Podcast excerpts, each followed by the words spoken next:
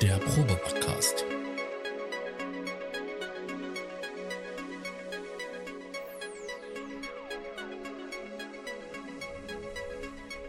Ein Podcast beim gemütlichen Talk im Proberaum.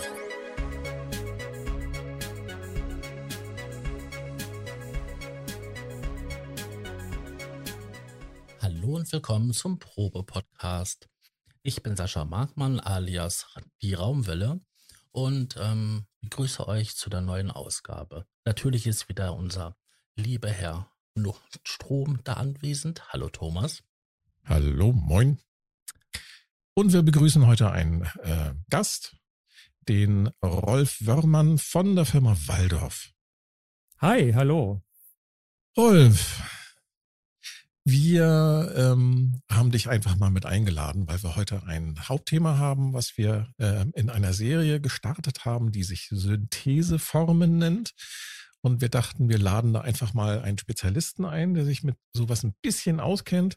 Also viel, viel mehr als wir. Wir sind ja die äh, äh, tal talentierten Hobbyisten. Äh, und ähm, ja, da können wir dann gleich mal äh, in die Tiefe einsteigen. Vorher machen wir nochmal etwas News.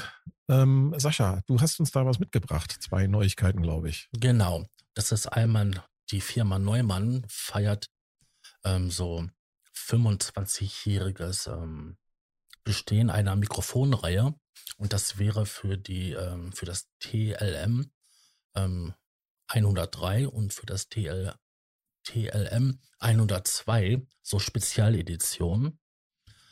Ähm, das das ähm, 102 gibt es jetzt in weiß und das ähm, Dreier gibt es halt in einer speziellen Edition. Inwieweit sich die Teile so unterscheiden von den normalen Editionen, außer irgendwelche kosmetischen Sachen, hat sich mir jetzt nicht großartig erschlossen.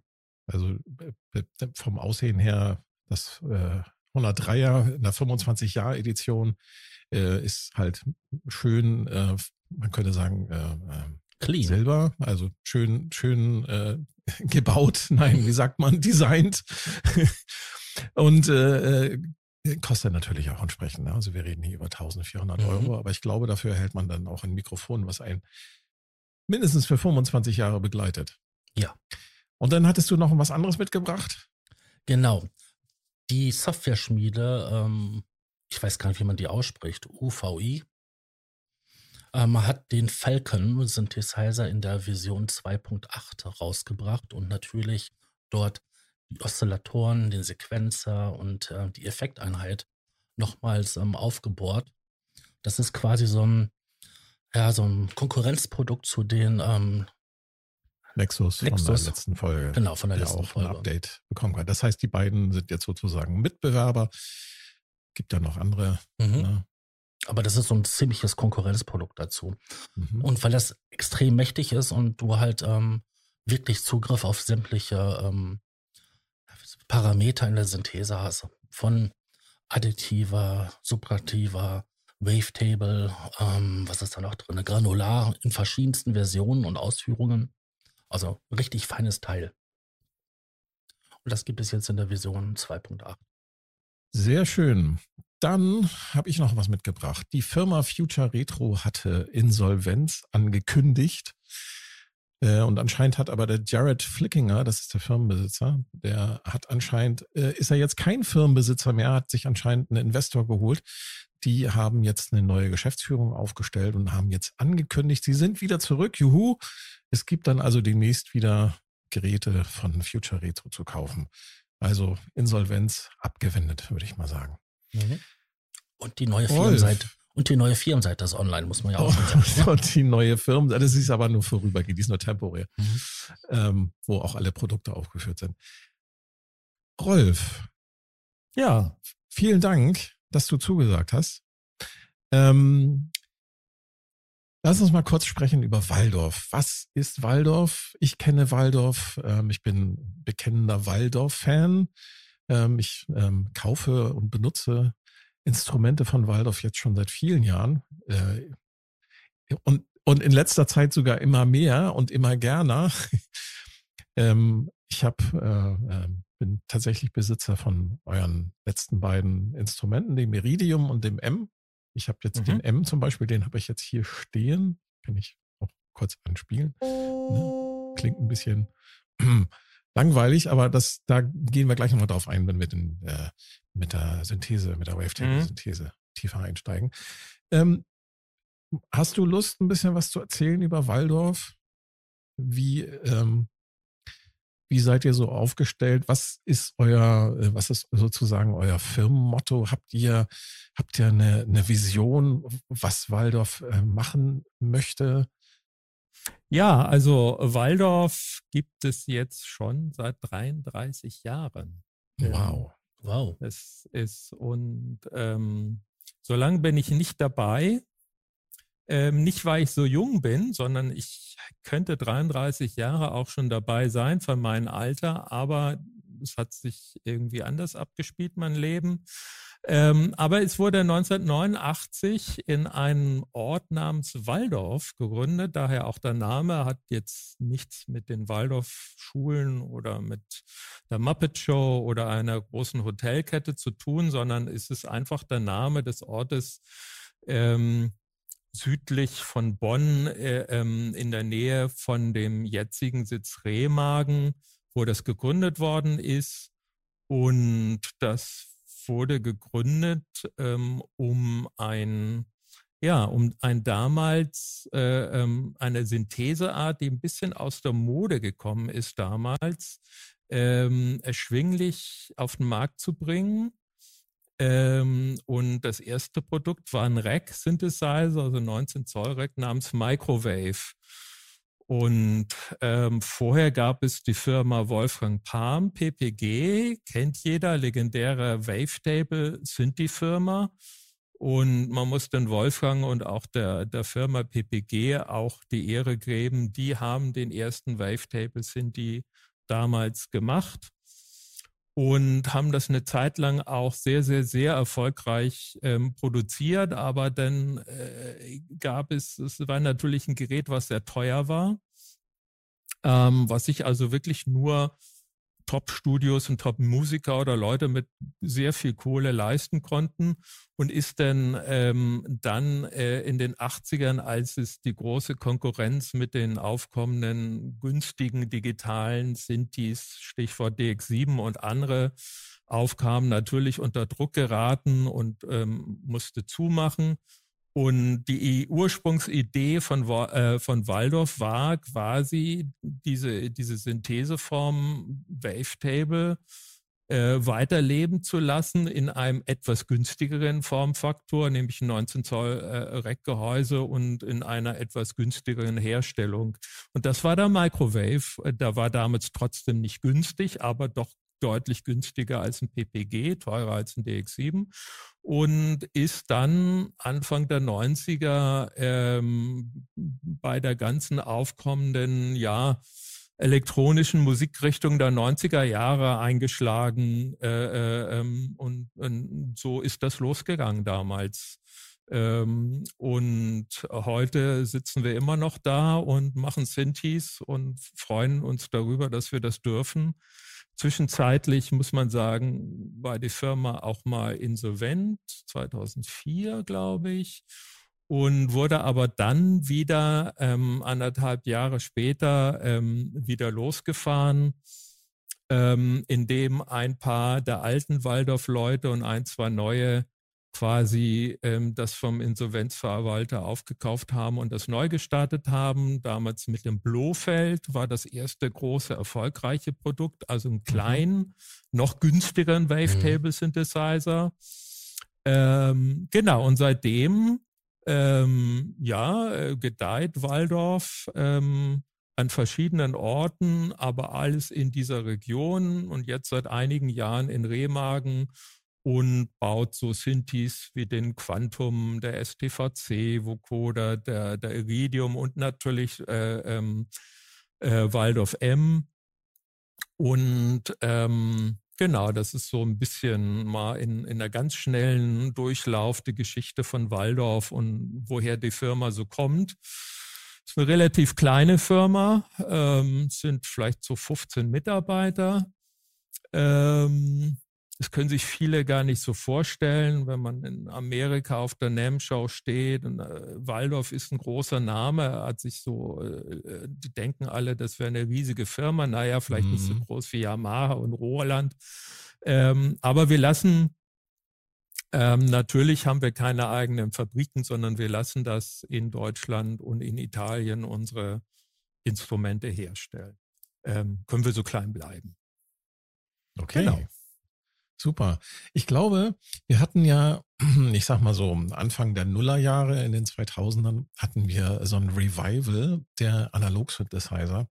Mhm. Und ich habe das Gefühl, dass diese ganzen Synthe diese ganzen Synthesizer und dass die ganzen Syntheseformen so einer Art, ich will nicht sagen Modeerscheinung, aber die kommen halt alle irgendwie in Wellen, äh, sind sie halt alle irgendwie wiedergekommen. Und ich glaube, dass, dass Waldorf als Firma da auch äh, so ein bisschen mit davon profitiert hat, ne? weil Wavetable-Synthese wurde im Zuge, nachdem halt die Analoggeschichte durch war und dann die Firmen angefangen haben, Nein, es gibt ja ganz viele Analog-Synthesizer mittlerweile. Das ist, da ist ja eine unglaubliche Auswahl am Markt. Mhm. Und da hat man dann halt angefangen, sich dann wieder nach digitalen Synthesizern, nach digitaler Synthese umzuschauen und ist dann automatisch auch wieder auf Wavetable gekommen. Da haben dann zum Beispiel Firmen wie Novation oder auch ähm, prominentes Beispiel hier ASM, ne? Die äh, Chinesen, die haben dann da die äh, Wavetable-Synthese für sich quasi äh, neu entdeckt, könnte man sagen, und auch in ihre Geräte integriert.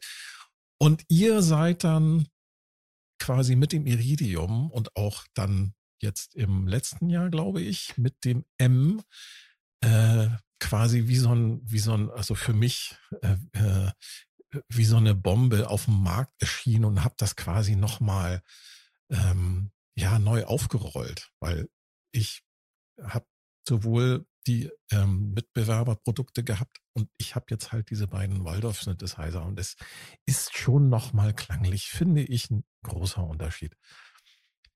Aber lass uns nochmal zurück zum Anfang. Mhm. Wavetable-Synthese. Was ist das? Das ist eine gute Frage. Es war eigentlich eine Krücke. Zu einer Zeit, also vor Waldorf, ich gehe eher so in die Zeit PPG, ähm, kamen die ersten digitalen Instrumente auf den Markt. Man erinnert sich vielleicht auch sowas wie ein CMI Fairlight, noch unbezahlbarer als ein PPG Wave damals. Und ähm, das, was es oft teuer gemacht hat, war das Speicher.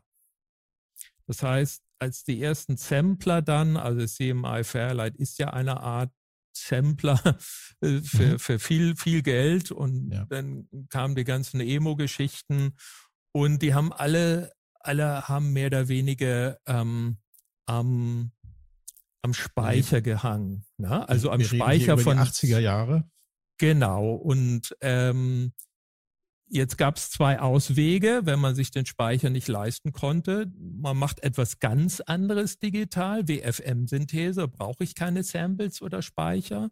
Oder man versucht mit kleineren Umfang, mit wenig Speichern etwas zu machen, was in Richtung Sampling geht oder ich sage mal eine eine frische Klangfarbe und eine sehr lebhafte Klangfarbe und Klangentwicklung bietet. Und da war die geniale Idee von Herrn Wolfgang Palm, eine Wavetable zu machen. Und eine Wavetable ist ein Set von Wellenformen. Man kennt das aus der Analogsynthese, hast du ja vorhin erwähnt, Sägezahn, Dreieck, mhm.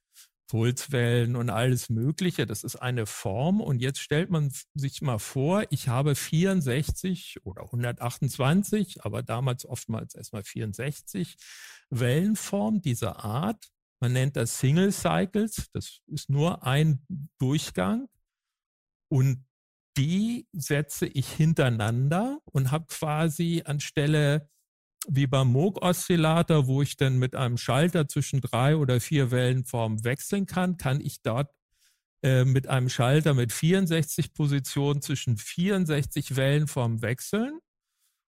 Und dann, das ist denn das Coole ist, wenn ich das moduliere, diese Schalterstellung, kann ich quasi diese 64 Wellenformen durchfahren in einer gleichmäßigen oder wechselnden Geschwindigkeit und kann so klangliche Klangverläufe ähm, erstellen. Zum Beispiel, ich kann versuchen, äh, natürliche Instrumente nachzumachen, die sich oftmals ja nur durch den Anfang, durch den Transiente, also eine Trompete, wenn ich die anblase, klingt in den ersten Millisekunden sehr unterschiedlich, aber irgendwann hat sie sich quasi eingepegelt, dann wird die weiter noch modelliert, aber der Entscheide, das Trompetenhaftige einer Trompete ist in den ersten 100, 200 Millisekunden spielt sich ab. Das gleiche beim, ich sage mal, vom, vom Xylophonton oder irgendetwas. Der Anschlag ist ganz wichtig. Und da war die Erkenntnis bei der Wavetable-Synthese, es reicht eigentlich, ich habe 64 Wellenformen, die ich in einer bestimmten Modulation durchfahre und kann auch abstrakte Klänge damit machen und kann damit sehr, sehr viel anstellen. Und ich ersetze damit so ein bisschen den Filter im analogen, subtraktive Synthese. Also ich gehe mit dem Sägezahn rein, viele Obertöne und dann modelliere ich den Klang über den Filter. Kann ich bei der äh, ähm, äh, Wavetable-Synthese auch machen, aber da macht eigentlich der Oszillator in der Table, wo ich zwischen 64 Klangfarben quasi hin und her modulieren kann, natürlich schon mal sehr viel aus. Das also ist die Idee Worten, von Wavetable.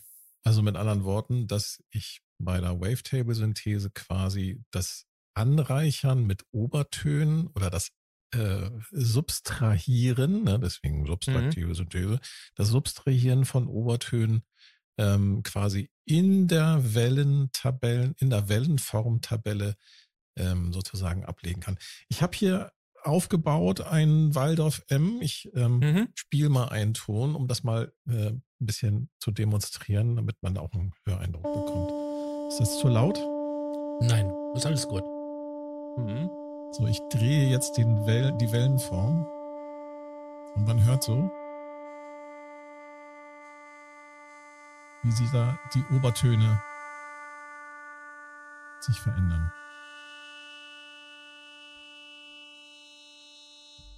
Das habe ich jetzt mit der Hand moduliert. Das kann man mhm. natürlich auch mit der Hand machen. Genau, ich kann Modulationswheel drauflegen. Ähm, genau. Ich kann Aftertouch drauflegen, ich kann noch ein LFO oder ein Envelope reinmachen und kann Richtig. da unheimlich viel klanglich ja, kommen da so machen. Sehr, sehr schöne Klänge bei raus.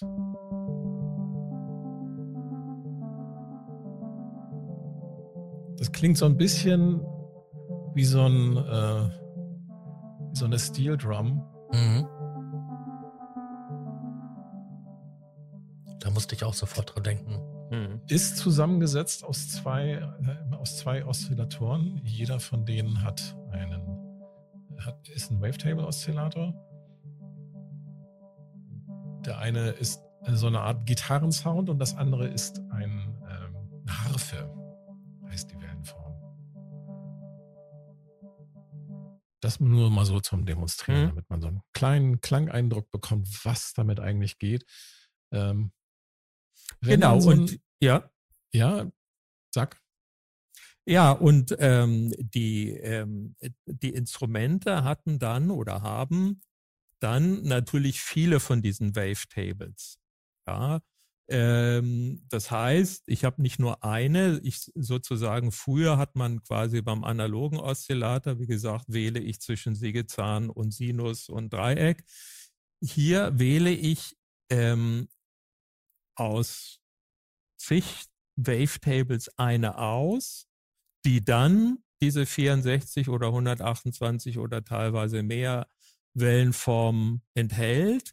Und die Gestaltung von diesen, jeder einzelnen Wavetable kann sehr unterschiedlich sein. Ich kann, wie gesagt, haben welche, die sich an natürlichen Instrumenten orientieren. Ich kann etwas haben, was eher ein, ein synthetischer Klang ist. Zum Beispiel gibt es äh, ähm, Tabellen, die den analogen Sinti nachmachen, aber es gibt auch die wildesten rein digital erzeugten äh, äh, ähm, oder konstruierten, sage ich mal so, auf einem weißen Blatt digital konstruierten Wavetables, die den, die den wahnsinnige, äh, ähm, abwechslungsreiche äh, Klang äh, ähm, ermöglichen durch die Wavetable. Ja. Genau. Und das Besondere ist auch noch, ähm, dass man die dann zumindest bei den Waldorf-Geräten dann auch noch teilweise selber austauschen kann und gegen eigene Wavetables ähm, ersetzen kann oder hinzufügen kann. Nicht ersetzen, aber hinzufügen. Also User Wavetables ähm, sind auch machbar und möglich. Das heißt, man kann sich tatsächlich dann hinsetzen und kann da selber seine kleinen ähm, Mini-Samples, die sind ja, glaube ich, nicht besonders groß. Wie groß ist so, ein, so, ein, so, ein, so eine Wellenform für, die, für so ein Wavetable? Ähm, je nach Instrument ist also auf einem modernen Wavetable-Instrument wie ein Iridium ist das relativ flexibel, sowohl was die Anzahl der Samples für die einzelne Welle betrifft. Ähm, das geht so bei 128 los, aber es kann auch 2048 sein oder 1024. Das sind oftmals Power of Two, also Zweierpotenzen, ähm, als auch die Anzahl ähm, der Wellen pro Tabelle. Das hat klassischerweise mit 64 gestartet. Ähm, und heute kann man aber auch äh, 256 ähm, oder mehr Wellen pro Wavetable reinladen. Das andere ist, ich kann eigene, hattest du erzählt, reinladen. Ich kann mhm. aber auch, hat zum Beispiel der Iridium hat die Möglichkeit, ein Audio-File, ein Audio-Sample zu analysieren und daraus eine Wellen-Wavetable zu machen. Mhm. Das quasi das Audio-Sample auf seinen Wavetable auf seine Wavetable-Essenz zu reduzieren. Da äh, kommen manchmal sehr interessante Ergebnisse raus. Manchmal funktioniert das ganz gut, manchmal ist es nicht so interessant. Es hatte noch so einen Sprachsynthesizer, so ein Oldschool. Da kann ich zum Beispiel einen Text eine kleine Phrase eintippen als Text und dann spricht er mir die quasi als Wavetable. Genau, das, ähm, das ist dann ja. auch nochmal ganz lustig, ja. ja. Genau, das äh, war, war auch eines der Features, die ich am Meridium ähm, ganz cool fand, dass, dass das Ding sprechen konnte. Man kann auch richtig über das Touch-Display da einfach seine Texte eingeben. Genau. Dann, red, dann, redet, Hilfe, mein Synthesizer redet mit mir. Ja, ja. ja cool. Ähm, wenn man so einen Synthesizer äh, neu designt, zum Beispiel beim, beim Iridium, da hab, hab, hab, hast du, glaube ich, äh, Rolf, ähm, du bist ja, glaube ich, der Originalentwickler vom ja. Nave, richtig? Auf dem iPad. Genau. Hast du dir, äh, wie, wie seid ihr da rangegangen? Habt ihr gesagt, so, komm, wir nehmen jetzt den Nave, machen da einen Kasten drum, ein paar Knöpfe und fertig ist da ein neues Synthesizer von Waldorf? Oder wie, wie seid ihr, wie, wie funktioniert so ein Designprozess für so einen Synthesizer? Für, zum also, Beispiel für ein Iridium. Okay, für ein Iridium. Ähm, der Iridium war eine, ich sage immer, Auskopplung aus dem Quantum. Mhm. Und äh, der Quantum ist eigentlich die, die Originalidee. Das war damals die Idee, hatten wir 2016 ungefähr. Ähm, das war zu einer Zeit, da war gerade Modular ähm, sehr en vogue und mhm. wir hatten das KB37, also diese Tastatur mit dem Modulareinschub rausgebracht. Wir hatten auch selber ein paar Module am Start. Und dann haben wir gedacht, man müsste mal wieder, und zwar man müsste mal wieder so einen großen Wavetable Hardware Synthi ähm, machen, so wie damals. Es gibt den Waldorf Wave, das war ein Riesenteil, so ein Schlachtschiff. Ähm, und wir dachten, ähm, es ist mal wieder an der Zeit. Und ähm, genau, und da haben wir dann wieder einen Wavetable Hardware Synthesizer gemacht. Ähm, und die Grundidee ist dieselbe wie fürs Iridium. Der Iridium ist im Grunde genommen dasselbe wie ein Quantum ohne die analogen Filter. Der äh, mhm. Quantum hat also noch wieder alte Microwave-analoge Filter in, in der Signalkette. Und die Grundidee war damals, ja, Waldorf Wavetable, ähm, das ist so die rote Linie in der Firma, aber wir wollen mehr und wir wollen auch zeigen, dass wir uns öffnen und mehr können. Und darum war damals die Idee quasi eines Multisynthese-Instruments zu machen. Das heißt, es gibt natürlich Wavetable, es gibt virtuell analog, muss man einfach haben mit ein paar Twist. Dann haben wir gesagt, ähm, wir machen sowas wie Granularsynthese. Ähm, nebenbei ist da noch ein Sampler ohne Granular, sondern klassischer Multisampler noch mit entstanden als Oszillator. Dann haben wir eine Art von der Physical Modeling ähm, inspirierten Resonatorsynthese mit eingebaut und irgendwann kam noch mal später hinzu in Version 2.0 ähm, eine Art äh, ähm, erweiterte FM-Synthese, die wir Kernels nennen und dann hatten wir quasi ein Fünf-Synthese Instrument und das war so beliebt für ein Quantum, war aber auch sehr teuer und sehr groß und schwer, dass die Leute gesagt haben, macht's doch ein bisschen günstiger, macht uns ein paar mehr Stimmen rein, macht kein Keybed dran, macht ein kleineres Gehäuse und so ist der Iridium Desktop damals entstanden. Ähm, genau, und ähm, der, der Iridium Desktop blickt also nach vorn, nimmt die Wavetable-Synthese und die ganze Vergangenheit mit, fügt aber andere Synthesearten hinzu, die wir spannend finden. Beim M war der Gedanke ein anderer. Beim M und was den M so besonders macht, ist die Rückbesinnung auf den Original Microwave ähm, und den damaligen Klang des Microwaves 1. So, der sehr besonders klingt, weil die digitalen Möglichkeiten waren damals natürlich viel primitiver als heute. Ähm, und viele, viele wollen aber diesen rauen, sehr prägnanten Klang eines Microwaves auch heute noch haben. Und das war sozusagen ein anderer Designgedanke, also Iridium, Quantum, mehr Synthesearten, Synthesearten wie Granularsynthese, die man eher im, am Computer oder nur im Modularbereich gefunden hat, plötzlich in einem richtigen Synthi-Polyphon spielbar gehabt und solche Geschichten. M ein anderer, die Grundidee war, ähm, zurück zu den Wurzeln, lasst uns einen modernen Vi äh, Microwave machen, aber mit dem alten Klang. Das war das M-Konzept letztendlich. Und so sind das zwei ganz unterschiedliche Sinti geworden. Ja, sehr schön. Und auch sehr gelungen, finde ich. Sowohl der eine als auch der andere. Ähm, wenn, wenn man, als ihr die äh, Instrumente designt habt, hattet mhm. ihr da, okay, beim Iridium hast du schon genannt, ihr habt da äh, Wünsche von, von, ähm, von Kunden quasi mit einfließen lassen.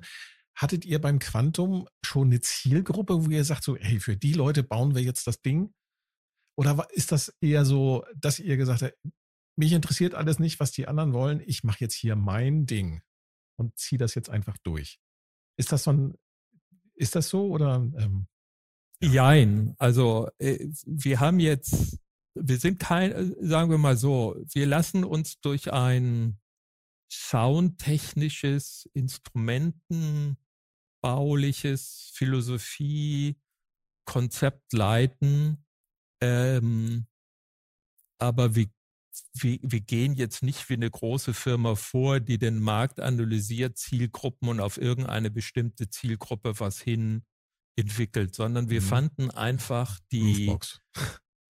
Ja, oder wir fanden einfach, oder es gibt ja auch gerade im Plugin-Bereich gibt es ja viele Synthes oder ähm, äh, Synthi-Plugins äh, und das ist gar nicht schlecht. Ich will das nicht schlecht machen, sondern es ist eine andere Idee, die auf eine bestimmte Musikrichtung teilweise ja sogar wie es gibt ja Plugins, die Reiser machen. Ne? Für eine bestimmte EDM-Richtung hier kannst du Reiser machen, ne? dieser bestimmte Soundeffekt.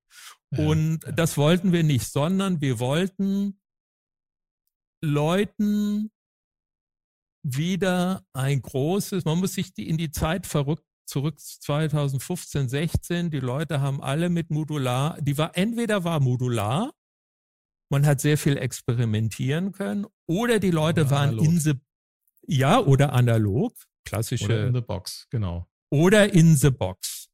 So, ja. aber es gab für den, der ein Hardware-Synthi Polyphon spielen wollte mit anspruchsvollen Synthesearten, wie er sie vielleicht aus der Plugin- oder Modularwelt kennt, gab es nichts. Und das wollten wir. Wir wollten wieder ein großes Keyboard, ein großes Sinti machen, der sagt, im Hardware-Bereich das sind die Synthesearten, die derzeit spannend sind, mit maximalistischem Anspruch ein cooles Instrument zu machen. Ähm, was aber nicht nur 20 Mal hergestellt wird, sondern sich damals äh, der Waldorf Wave oder danach, kurz danach kam der Moog Vanya raus, genug Leute leisten können. Und natürlich ähm, spricht das bestimmte Zielgruppen an. Mhm. Natürlich melden sich die ganzen Filmkomponisten, die so einen Teil brauchen. Und mit denen sind wir auch schnell. Es haben sich aber auch Hausproduzenten, äh, ähm, Experimentalleute, aber auch Hobbyisten mit gut ähm, Geld sehr schnell bei uns gemeldet.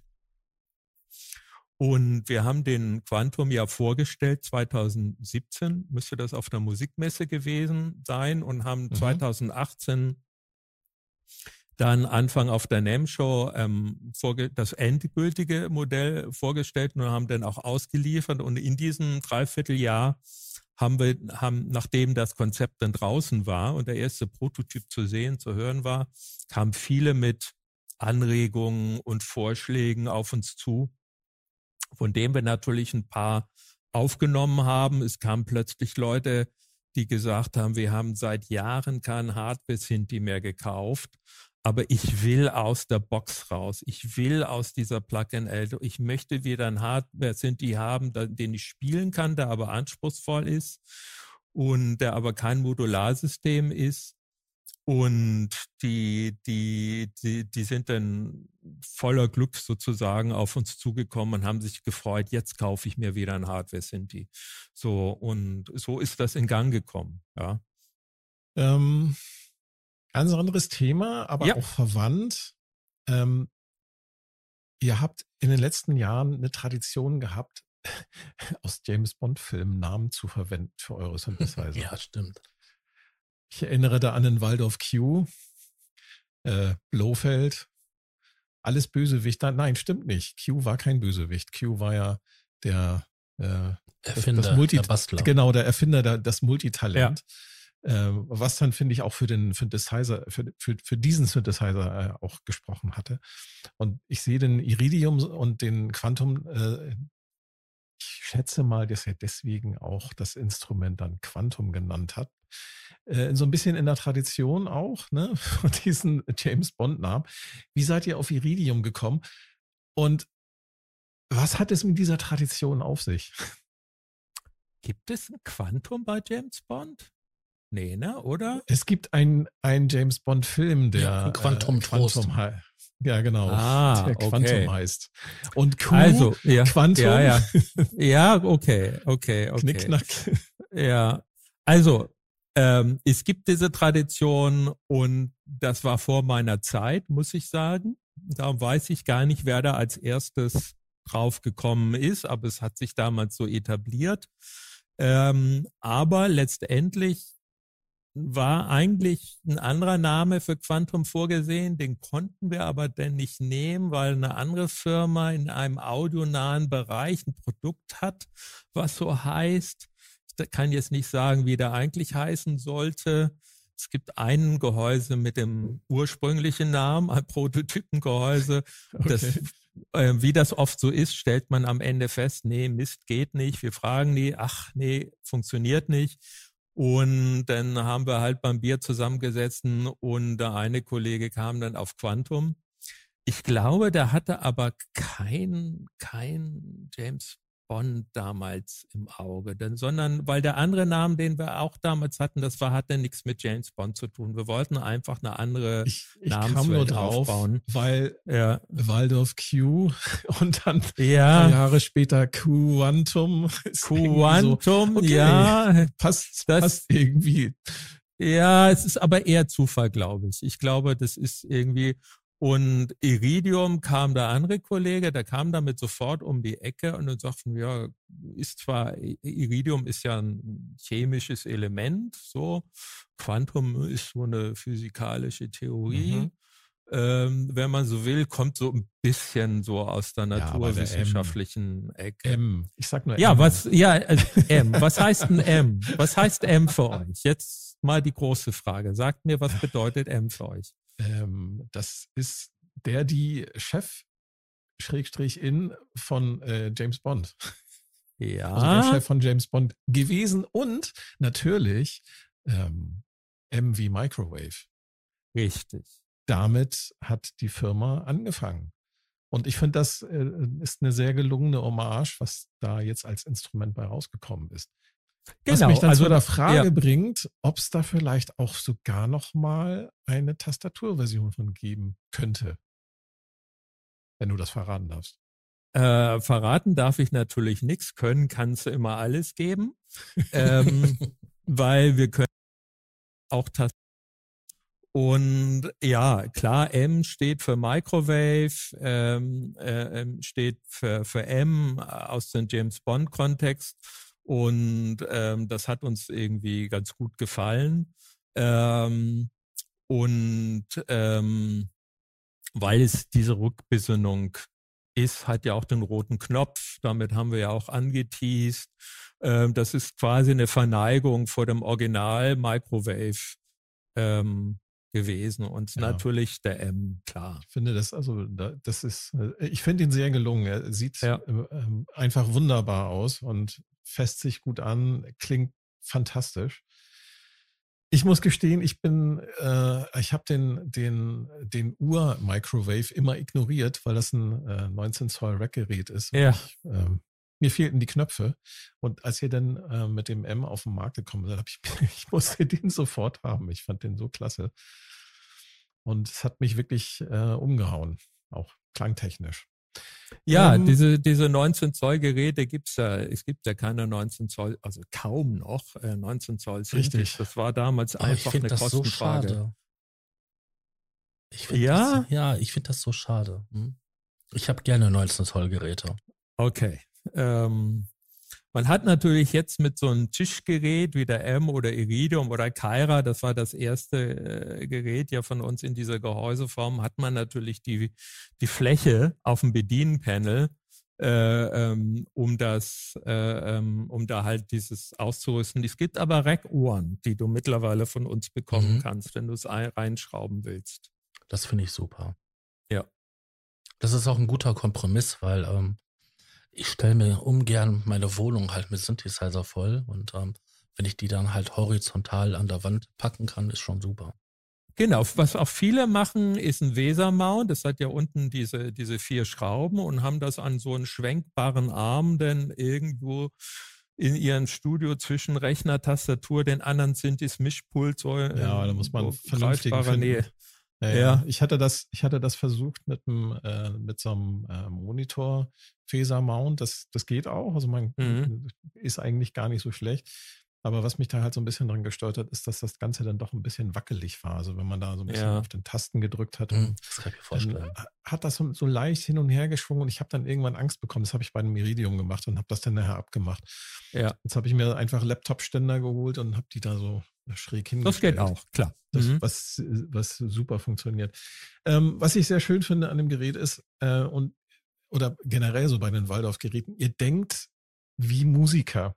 Also ihr habt zum Beispiel einen Aufdruck auf den äh, Geräten, äh, so dass man sehen kann, was sich daran anschließen kann.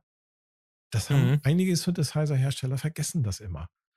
Und das ist so nervig dann, wenn man äh, mal eben schnell ein, ein, Instrument verkabeln möchte und man sieht dann nicht, äh, wo dann die MIDI-Anschluss ist. Ne? Das muss man erst so das Gerät kippen und dann passt das wieder nicht mit dem Stromkabel und allem. Und ihr habt da wirklich dran mit, einfach mitgedacht und habt das einfach da gleich mit aufgedruckt auf das Gehäuse. Das, solche Details finde ich, äh, finde ich persönlich immer, immer klasse, wenn da Hersteller Ja, das hat quasi zwei Gründe, warum das so ist.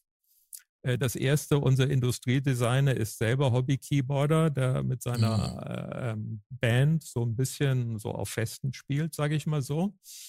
Und das zweite ist, dass wir natürlich als kleine Firma äh, natürlich kommt man bei uns ziemlich schnell. Es, es gibt ja viele Musiker, auf jedem Level von Hobby bis Superstar, die uns irgendwie ansprechen, zu irgendwelchen Themen, eine Frage oder Feedback haben. Manche wollen auch nur über irgendwas Synthesemäßiges reden. Und man kommt in einer kleinen Firma relativ schnell an die Leute ran, die das wissen müssen. Ja, als wenn man sich in so einem Konzern erstmal durch äh, zehn Produktmanagement-Layer durchfragen muss und so weiter und so fort. Bei uns landest du ziemlich schnell bei den Leuten, wenn du da irgendeine Frage oder einen Kommentar hast. Ähm, und diesen Austausch lieben wir sehr und darum haben wir mit sehr vielen Musikern Kontakt und reden mit denen, sind in regelmäßigen Aus, äh, Austausch und schnappen viele gute Ideen auf. Ähm, und ja, das ist auch etwas, was, was uns sehr viel Spaß macht. Ähm, eine kritische Frage. ja. Es gibt ähm, äh, Leute, die die Netzteilanschlüsse kritisieren vom Iridium ja. und von Waldorf. Ja. Kannst du mal erklären, was der technische Hintergrund davon ist, dass ihr euch für dieses Netzteil und auch für diese Netzteilanschlüsse entschieden habt? Du meinst, die, also es gibt ja zwei. Das erste, was kritisiert ist, ist ein externes Netzteil. So, und das wird immer kritisiert. Warum ist das nicht im Gerät drin wie in der guten alten Zeit? Ähm, also ein, ein alter Microwave, da geht einfach ein Netzkabel raus. Ähm, früher waren die Gitarre-Pedals sogar, gab es welche, die allerersten hatten auch ein 220 Volt Netzkabel. Ich mir gerade eins gekauft, einen alten TC Electronic Phaser Flanger, der wird direkt an die Steckdose angeschlossen. Mhm. Interessant. Ähm, es hat verschiedene Gründe. Ähm, große Geräte, große Keyboards wie ein Quantum haben internes Netzteil, weil das natürlich viele erwarten. Aber der, ich sage mal, der ähm, Aufwand, den man da treiben muss, um internationalen Regularien, die auf der Welt sehr verschieden sind, zu genügen, bei eingebauten Netzteilen ist sehr hoch. Ähm, und natürlich schlägt sich irgendwo auf die Kosten nieder. Mhm. Ähm, das andere ist natürlich Platz. Wenn du also selbst so ein größeres Gerät wie ein M und Iridium ähm, wenn du da ein internes Netz da einbauen würdest, würde es doch relativ viel Platz intern wegnehmen. Ähm, das wird also schwierig. Also mach, machen wir, wie viele andere Hersteller auch, haben ein externes Netzteil. Und da kann man dann noch mit einer Zugsicherung arbeiten. Das ist natürlich ähm, für viele äh, auch nochmal so ein Thema.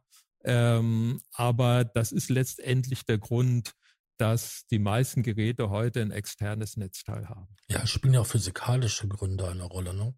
Also ähm, Einstreuung, Einstrahlung vom Netzteil. Wärmeentwicklung. Ähm, und solche Sachen.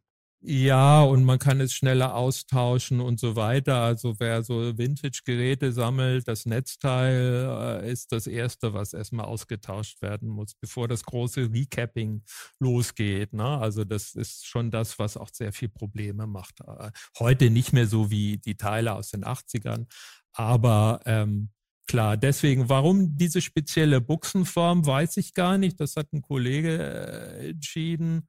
Äh, was hättet ihr denn gerne für eine andere Buchse?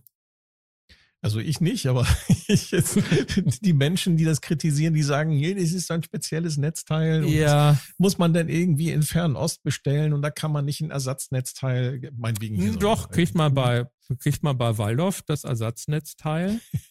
Ähm, es ist natürlich so auch, ähm, dass die Netz heute, die Elektronik, die heute verbaut wird in den Geräten, ist sehr anspruchsvoll, was äh, bezüglich auf Stromversorgung ähm, betrifft.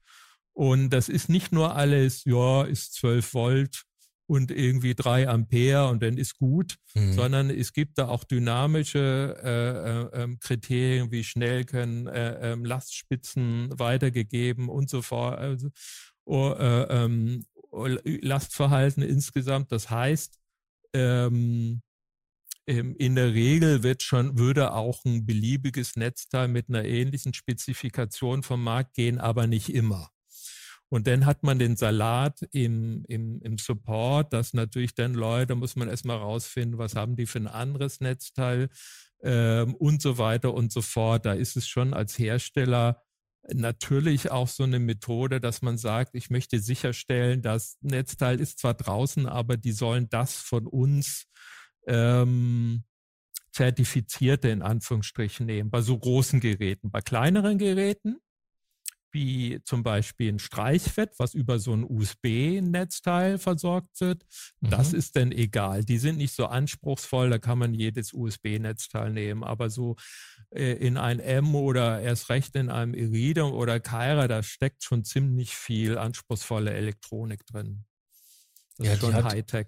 Die haben ja auch, was das die Qualität der Spannung angeht. Ne? Also ähm, wie sauber ist halt ähm, die Spannung? Ne? Sind da irgendwelche Spitzen mit drin? Ich kann mir schon genau. vorstellen, dass das ein ganz entscheidender Grund ist, weil du sagtest ja gerade, die Elektronik ist anspruchsvoll und ich weiß ja selber aus der Digitaltechnik, wenn da die Spannungsversorgung nicht sauber ist, dass man da halt ähm, merkwürdige Einstreuungen, Einstrahlungen, irgendwelche merkwürdigen ähm, Verhalten der Komponenten hat. Ja, man kann sich das so vorstellen. Ich bin nun auch kein Autotechniker, aber du trittst aufs Gaspedal ähm, und willst abziehen und da muss natürlich irgendwie das Benzin zur Verfügung stehen. Ne? Und wenn das nicht schnell genug aus dem Tank in Richtung Motor dann fließt, ich bin Laie im Auto, verzeiht mir die Autofreaks, wenn ich Quatsch erzähle, aber so stellt, kann man sich das vorstellen. Es muss dann auch schnell geliefert werden. Ja, du musst vor allem äh, einen richtigen Mix hinkriegen. Genau, also genau. Das richtige Luftgemisch äh, genau. erzeugen, damit da dann auch dann entsprechend abgeht. Genau. Genau. Motor. Ne? Über die Buchse kann man sich streiten. Es gibt auch Leute, die hätten gerne verschraubbare Buchsen. Da ist wieder das Problem, wenn jemand über das Kabel stolpert, zieht er gleich das ganze Gerät mit runter. Das ist ja, ja auch bei Laptops die große Diskussion. Ja, wir haben jetzt erstmal dieses gemacht und wir wissen, äh, ähm, dass das sehr speziell ist, aber jeder kann bei uns äh, ähm, ein Netzteil, ich hoffe, ich weiß nicht, was der Preis ist, aber ich denke doch zu einem fairen Preis von uns bekommen. Und wir haben noch genug. Sehr schön. Dann würde ich sagen, nachdem ich schon angefangen habe, über den Waldorf M äh, zu huldigen, ich bin unwürdig. äh, Rolf, hast du ja. einen Lieblingssynthesizer, über den du erzählen möchtest in unserer Rubrik Sündhuldigung? Ja, ich huldige mal ein schwarz, ich will nicht sagen schwarzes Schaf, aber einen oft übersehenen Sinti, der wurde ähm, beim Release damals mit viel Kritik und schlechter Kritik übersehen und es geht ins äh, 19 Zoll Rack-Format. Und das 19 Zoll Rack-Format ist, ist ja ein Format, wo man oftmals wie beim alten Microwave wenig Bedienelemente hat und der sehr schwierig zu bedienen ist. Und der Rekordhalter des am schwierigsten zu bedienenden 19 Zoll ähm, Sinti ist der Yamaha FS1R. Ja, richtig.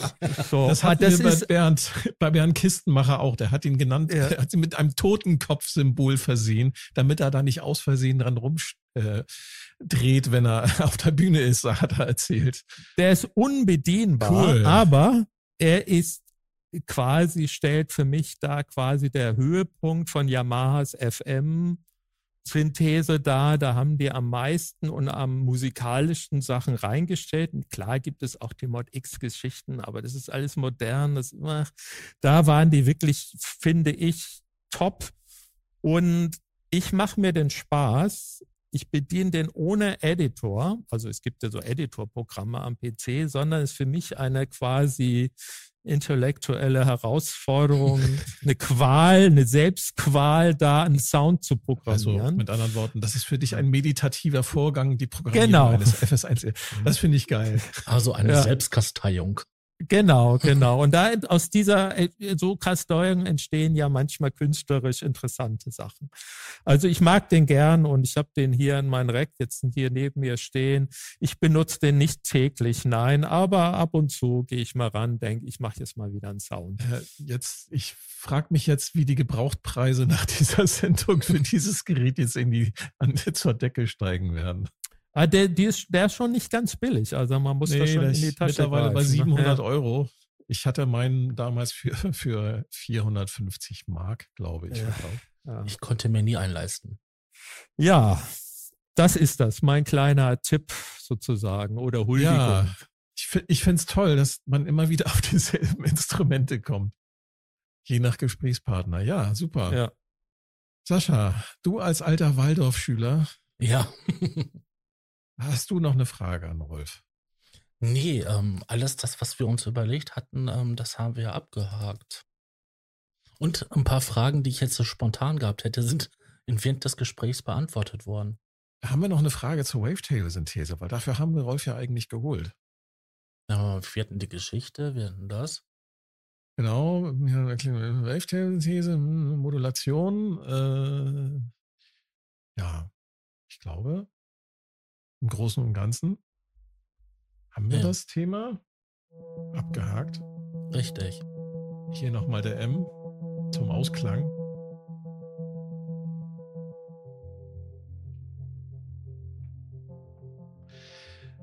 Möchtest du die Abmoderation machen?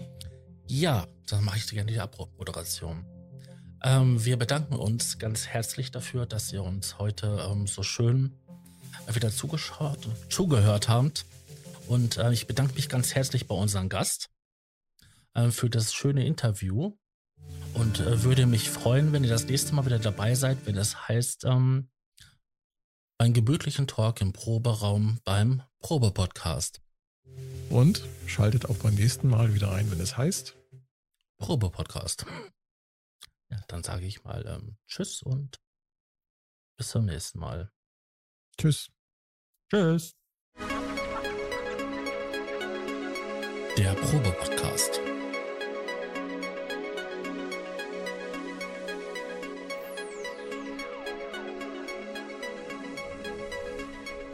Ein Podcast beim gemütlichen Talk im Proberaum.